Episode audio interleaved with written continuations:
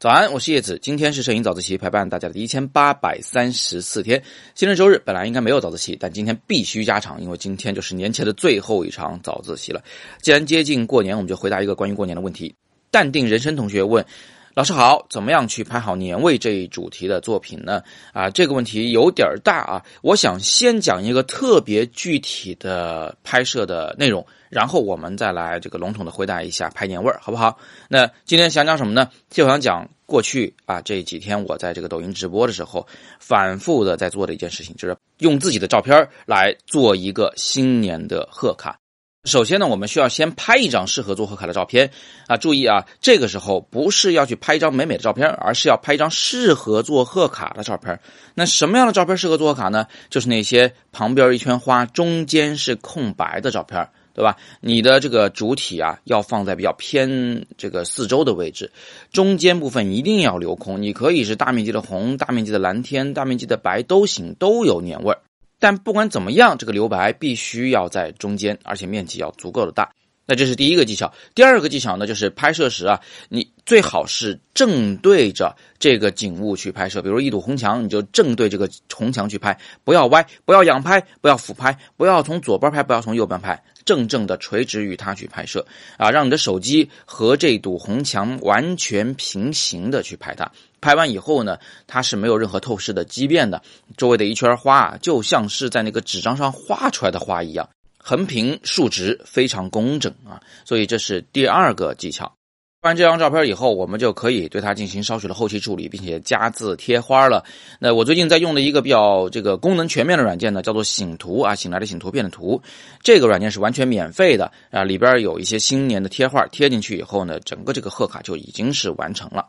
当然啊，你也可以用 Snapseed 或者是美图秀秀啊等等任何你熟悉的软件往里去加字。注意加的这个字儿得是什么颜色呢？最好是白色啊，其次呢是红色。如果你是红墙，千万不加红字啊，加白字，白字是最万能的。那字体方面，建议大家呢选择一种比较胖嘟嘟、粗壮的这种呃，就什么手写体啊，是书法字体。这种有人工痕迹的字体啊，会让整个画面显得更加的有韵味儿一些啊，有人味儿一些。最后啊，别忘了在这个图像上署上你自己的名字，发到这个亲朋好友的微信上，发到朋友圈里，发到家庭群里面了，发到哪儿，定能让大家觉得你这个人特别有心，特别有品味啊。那么在今天的图文群里面，我给大家放一波这个素材啊，是我前两天在直播时用这个手机拍摄的一些适合做贺卡的图片。我会先放一张这个原图未经 PS 的，还有一张呢就是这个我给大家 P 了个打了个板的样子，好吧？呃，大家可以直接拿去用，也可以说把这个原图载下来，呃稍加 PS。再加上字，署上名，去发到你的朋友圈里。那么注意啊，这个原图啊，一般都会稍微灰一点，所以记得载下来以后一定要先调高对比度，再打字。我们甚至可以把 P 完的图片又丢回咱们摄影早自习的微信群里边来，大家一起热闹热闹，看看谁 P 的更有创意、更有趣，好不好？没有进群的同学，记得加我的微信，我的个人微信账号是这个拼音你好叶老师啊，在微信里添加好友，账号是拼音。你好，叶老师，加上我跟我说我要入群，我就会给你拉到摄影早自习群里面去，咱们一起来 P 贺卡大赛。当然了，你要是不是拿我照片 P 的，是拿自己的照片 P 的，哎，那就更有意思一些了。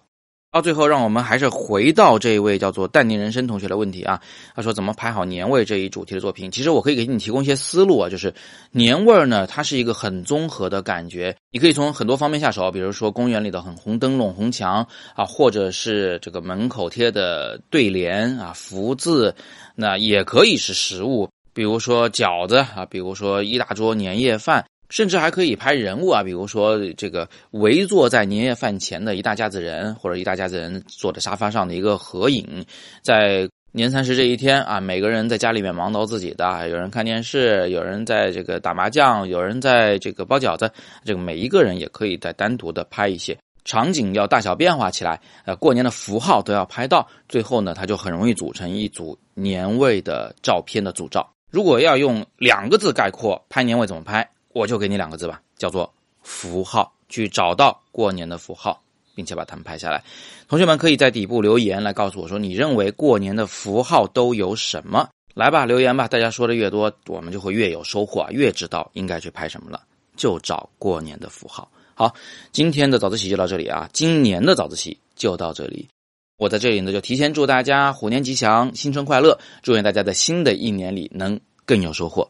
好，今天是摄影早自习陪伴大家的第一千八百三十四天，我是叶子，咱们在年后的每天早上六点半，微信公众号“摄影早自习”，当然也包括喜马拉雅和头条里“摄影早自习”，不见不散。